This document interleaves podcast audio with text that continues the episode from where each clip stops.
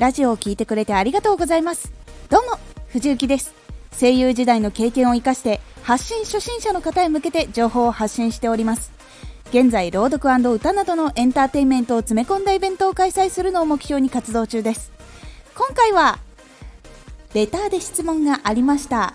リップノイズ軽減方法についてお話しします。このリップノイズはマイクで収録する方皆さん必ず出会う悩みだと思います。私も実際にありましたしやっぱ工夫はしております。ですがずっとマイクと一緒にやっていくうちに解決方法も見つかりました。リップノイズの原因は主に3つ。1口のネバつきか乾燥。2唇の乾燥かベタつき。3口の周りの筋力不足が原因の場合がほとんどでございます。まず1口のネバつき乾燥。口の中の唾液は乾燥したりするとネバつきます。水分をよくとってあげることで治りますがすぐに治らないので収録の3時間くらい前くらいからかな。飲むようにしておくといいです。でも水分は体質にもよるので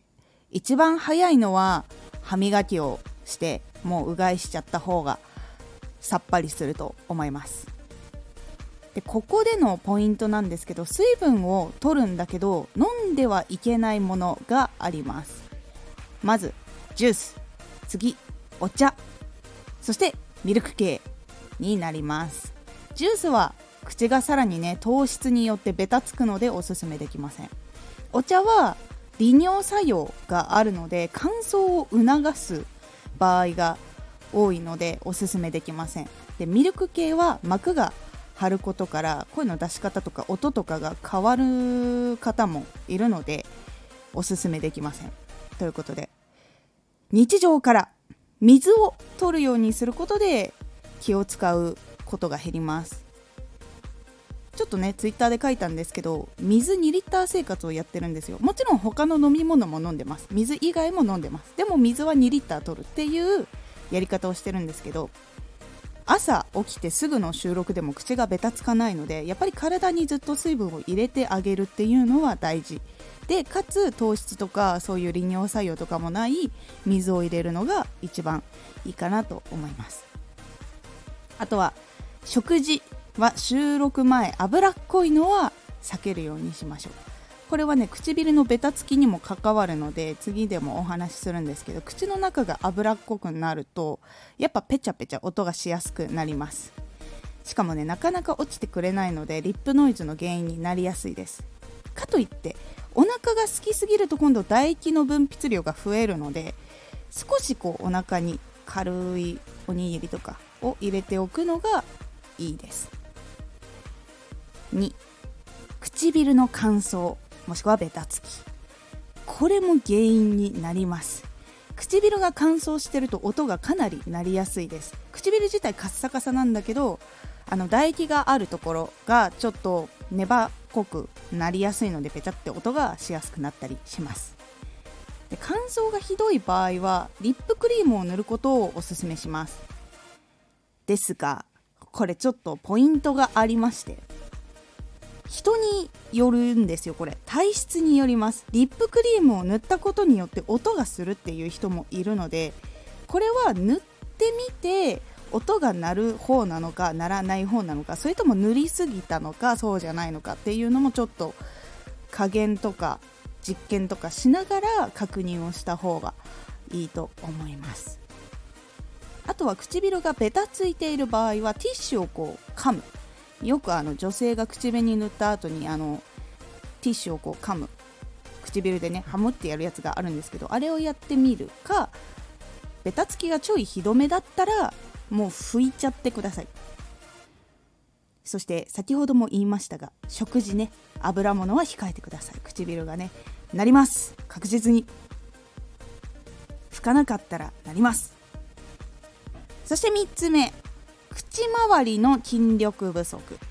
これ結構あるんですけど喋る時に必要な筋力ってほんといっぱいあるんですよ。舌もそうだし唇もそうだし頬の筋肉顎の筋肉首とかもうほんと表情筋全部みたいな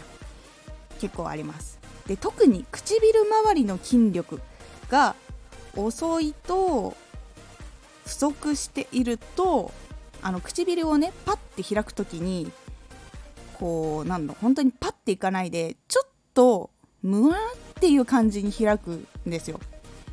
ですぐにパッて開かないのでやっぱその分唾液の音とかが鳴りやすくなります。なのでここは筋力をアップさせることをおすすめします。これ多分そんなに喋ることに対してこういう筋力っていうことを言うところはあんまり多くないと思うんですけども、えっと、声優の場合はかなりもう表情筋とか首とか体全体の筋肉っていうところまで結構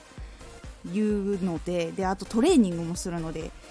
そうその中で言われたことの一つがこれだったので皆さんにももしかしたら当てはまるかもしれないので筋力アップをおすすめします。で筋力アップトレーニングはマミムメモっていう魔行とパピプペポの行これを連続して言い続けるのがトレーニングになります。でゆっくりじゃなくてどっちかっていうと瞬発力の方が欲しいので言えてても言えなくてもマミムメモマミムメモマミムメモとかパピプペポパピプペポパピプペポっていうのをもう言えるだけ長く言ってください。やればやるほど唇の周りがあのー、もわーっつって筋筋力が限界みたいな感じになっていくのでそうそうすると次の新しい筋肉がこうできていくのでそうすると滑舌が筋力がアップしていきます。なので最初はね滑舌気にするのは後になってからパピプペポとか綺麗に言えばいいんですけどまず筋力をつけたいっていう人はまずこのマミムメモとパピプペポをひたすら言うようにしてください。この3つが大体リップノイズの原因なのでぜひ解消のことをいろいろやってみてください。さあ今回はリップノイズを軽減する方法をお届けしました。あとむくみとか体調的なものもあるのでそうなってくるとあとはもう自分の体のコンテンションをね観察してやっていくしかないかなと思います。乾燥してる日はリップ塗った方がいいなとかちょっと体調悪くて口がねばついてるなって思ったら水を飲むとかあとは歯磨きするとか。でコントロールしていくと体調が悪い日にやんなきゃいけないっていう時でもちゃんとノイズが鳴りにくいっていうことにもできますのでぜひとも試してみてください。今回のおすすめラジオ。ラジオの音声は聞く聞かないを決めるポイント。でございます。ラジオは声が主役なのでその声にも聞く聞かないっていう判断をする材料になりますので声を気をつけるのは大事というお話でございます。ぜひ気になった方はラジオのね概要欄から聞いてみてください。このラジオでは声優時代の経験を生かして初心者でも発信者になれるラジオを放送中。最新情報を逃さず受け取りたい方はフォローがおすすめです。アーティスト YouTuber 配信活動などで感じたことも発信していきますのでぜひ活動の参考にしてみてください。ではまた。